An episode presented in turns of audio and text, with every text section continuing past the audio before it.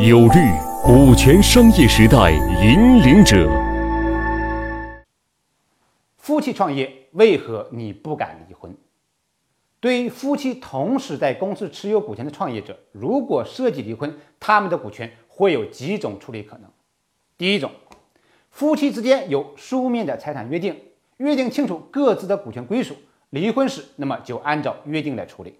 第二种。夫妻之间没有书面的财产约定，离婚时就只能按照法律的规定处理，双方的股权被视为夫妻共同财产，离婚时一人一半。第三种，公司还有其他股东，特别是投资人股东，一般都会对夫妻创业的股权持有以及处理进行提前的约定，那么就按照约定来处理。第四种，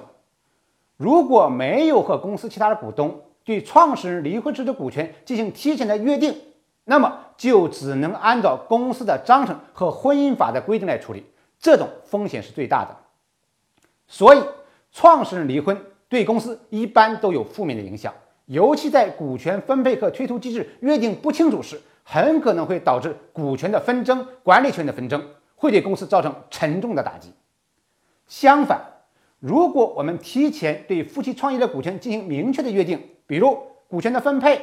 股权的架构、退出的机制、管理的机制等等，那么即使创始人夫妻离婚，也会对公司的负面影响降低到最低。总之，夫妻创业比一般的创业更要处理好公司的股权分配、公司管理权分配、离婚时退出机制约定等等，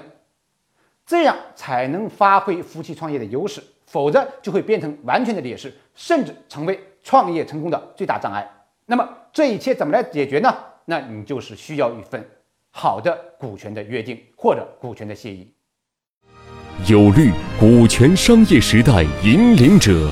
为您企业的快速发展保驾护航。